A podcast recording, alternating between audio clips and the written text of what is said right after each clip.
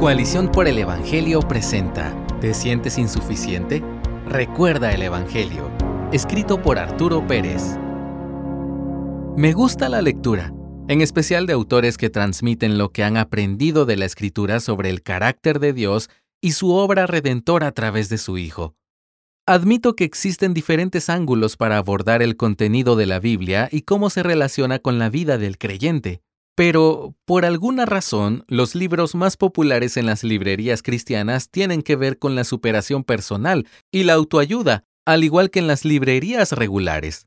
La ironía de este fenómeno es que si fuéramos tan mejorables como dichos libros sugieren, ese mercado dejaría de existir, o al menos no existirían tantos títulos que se repiten uno tras otro.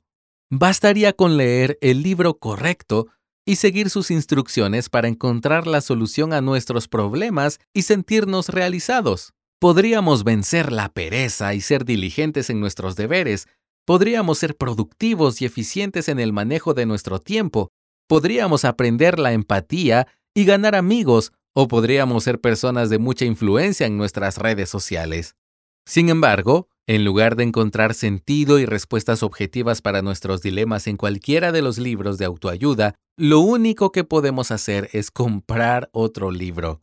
Seguimos leyendo libros de autoayuda salpicados de cristianismo porque no logramos alcanzar ese sentido de suficiencia que anhelamos.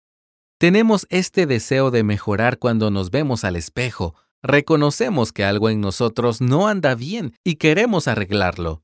Si somos honestos, admitiremos que hay aspectos de nuestra vida que están rotos. Es natural querer repararlos, corregirlos o al menos explicarlos.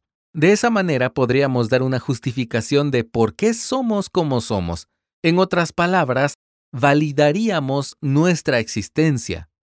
Muchos escogen algún proyecto que demuestre a los demás su valía, si llegaran a alcanzar cierto ideal que han trazado en sus mentes, podrían tener la satisfacción de sentirse suficientes, podrían obtener el aprecio, la ratificación y la aceptación de los demás. Ningún ser humano escapa de esta sed de anhelar ser validado, aceptado y considerado como suficiente. Aún las celebridades que han alcanzado grandes logros testifican que se sienten insuficientes Tal es el caso de la cantante norteamericana Madonna, la reina del pop desde la década de los 80. Tiene un récord mundial como la cantante femenina con más discos vendidos, con más de 300 millones de copias distribuidas internacionalmente. Su fortuna neta oscila entre 590 y 800 millones de dólares. Sin embargo, Madonna asegura que nada de esto le ha podido dar el veredicto de ser suficiente. En una entrevista, la cantante reconocía que su impulso en la vida viene del miedo a sentirse mediocre. Por eso crea un nuevo espectáculo para sentirse suficiente. Pero luego reconoce que se sigue sintiendo mediocre y poco interesante hasta que hace otra cosa. Ella dice, todavía tengo que probar que soy alguien. Mi lucha no ha terminado y supongo que nunca lo hará. Ese afán de validar nuestra existencia a través de nosotros mismos, mejorando nuestro carácter o logros, es el corazón de la religión humana. La religión, vista de esta forma, es nuestro intento por llegar a sentirnos suficientes a través de nuestras obras. Pero no importa cuánto logremos en esta vida, por nuestro esfuerzo nunca llegaremos a ser suficientes. Los cristianos no estamos exentos de este deseo y enfrentamos la tentación de buscar nuestra suficiencia fuera de Cristo. La suficiencia en Cristo.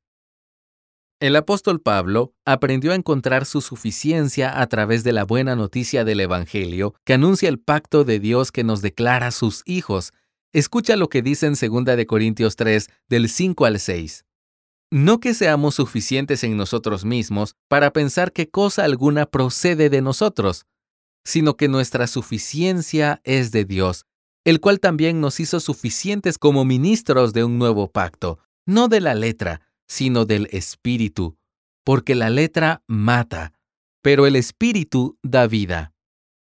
Esta comparación entre la letra y el espíritu se refiere al contraste entre la justicia conforme a la ley y la justicia conforme al Evangelio. Pablo compara la imposibilidad de alcanzar la suficiencia con base en la ley, en contraposición al Evangelio, que proclama la suficiencia de Dios garantizada en la justicia de Cristo y aplicada al creyente por el Espíritu.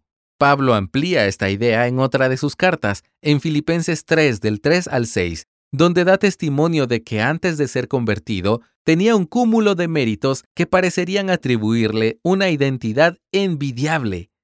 Judío de nacimiento, de la tribu de Benjamín, circuncidado al octavo día, sujeto a la más rigurosa escuela judía de los fariseos, entre otras credenciales.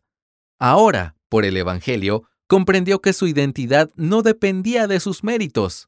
La intención del apóstol al mencionar sus logros anteriores es mostrar que no tiene sentido confiar en nuestro currículum o credenciales, como si esos logros pudieran validar nuestra identidad, en contraposición a confiar en las credenciales heredadas de la justicia de Cristo, recibidas por medio de la fe, que vemos más adelante en el versículo 9. Pablo ahora quería ser hallado en él, no teniendo su propia justicia derivada de la ley, sino la que es por la fe en Cristo, la justicia que procede de Dios sobre la base de la fe. Lo extraño es que Pablo no estima su currículum como algo útil o al menos neutral. Lo considera directamente como basura a fin de ganar a Cristo, como dice en el versículo 8. La palabra original que en español se suele traducir como basura es un término griego que se puede traducir como excremento, estiércol, vómito o basura en descomposición.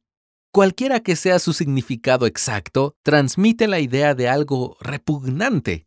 ¿Por qué Pablo no atribuía algún valor a sus credenciales, sino que los estimaba como estiércol? La respuesta se encuentra en los versículos 8 y 9 que Pablo no confiaba en su propia justicia, que es por la ley, sino que en vez de ello depositaba toda su confianza en la justicia, que es por la fe de Cristo, la justicia que es de Dios por la fe, tal como anuncia el Evangelio.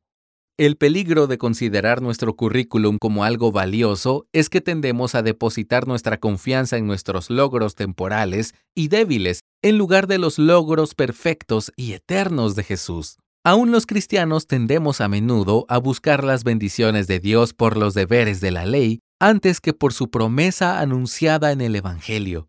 Es decir, aunque aceptamos que la salvación no se alcanza por las obras, tendemos a actuar como si las bendiciones que recibimos dependieran de nuestras obras. Irónicamente, la confianza en nuestras mejores obras nos aleja más de Dios en su lugar, debemos arrepentirnos por las motivaciones escondidas con las que las hacemos. La ley muestra que no somos suficientes en nosotros mismos y nos apunta a Cristo, anunciado por el Evangelio como nuestra única suficiencia. Por esa razón, debemos exponernos al anuncio del Evangelio cada día. El Evangelio no es solo para los perdidos, sino también es el pan diario de los cristianos. Debido a que somos tentados a confiar en nuestros logros imperfectos para construir una justicia propia, necesitamos ser expuestos a la ley y al Evangelio. La ley nos recuerda que no somos suficientes y el Evangelio proclama que la obra perfecta de Jesús es acreditada a nuestra cuenta por medio de la fe sola, dándonos el verdadero sentido de suficiencia que anhelamos. Cualquier meta de superación personal, a través de libros o grandes logros, nos deja sedientos de seguir intentando en vano otro proyecto de autovalidación, porque tales logros imperfectos nunca nos llevan a ser suficientes. Solo el Evangelio crea y renueva en nosotros la fe para creer que en Cristo estamos satisfechos y somos declarados suficientes por gracia.